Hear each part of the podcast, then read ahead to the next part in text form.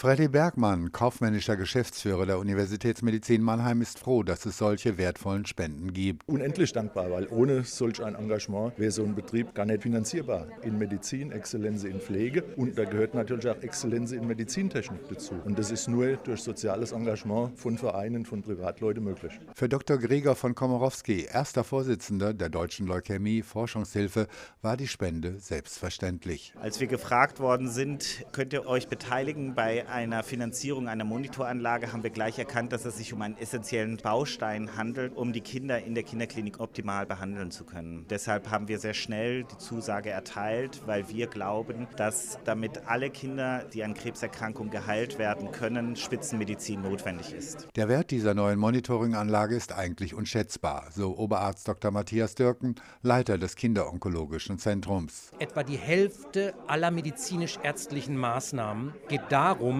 die Komplikationen und Nebenwirkungen der Behandlung zu behandeln. Nicht nur die Tumorerkrankung selber und deren Probleme, sondern eben die Nebenwirkungen durch die intensive Therapie. Und deswegen brauchen wir professionelle Pflege und wir brauchen technisch die modernste und beste Ausstattung, um diese Patienten zu überwachen. Und das ist mit der neuen Monitoringanlage gegeben. Zum einen kann sie die Vitalparameter, Puls, Blutdruck, Sauerstoffsättigung im Blut der Kinder messen und bei Werten, die überschritten oder unterschritten werden, meldet sie einen Alarm an verschiedene Orte auf der Station. Das heißt, wir kriegen sofort mit, optisch wie akustisch, wenn dort ein Vitalparameter aus der grünen Zone in den roten Bereich geht. Auch bleiben bei bei dem Einsatz von Spitzenmedizin die Erfolge nicht aus. Wir haben zunehmend höhere Heilungsraten in der Kinderonkologie, vier von fünf. Das heißt, 80 Prozent der Kinder, die mit einer Krebserkrankung diagnostiziert werden, haben die Aussicht auf dauerhafte Heilung. Joachim Kaiser, Universitätsmedizin Mannheim.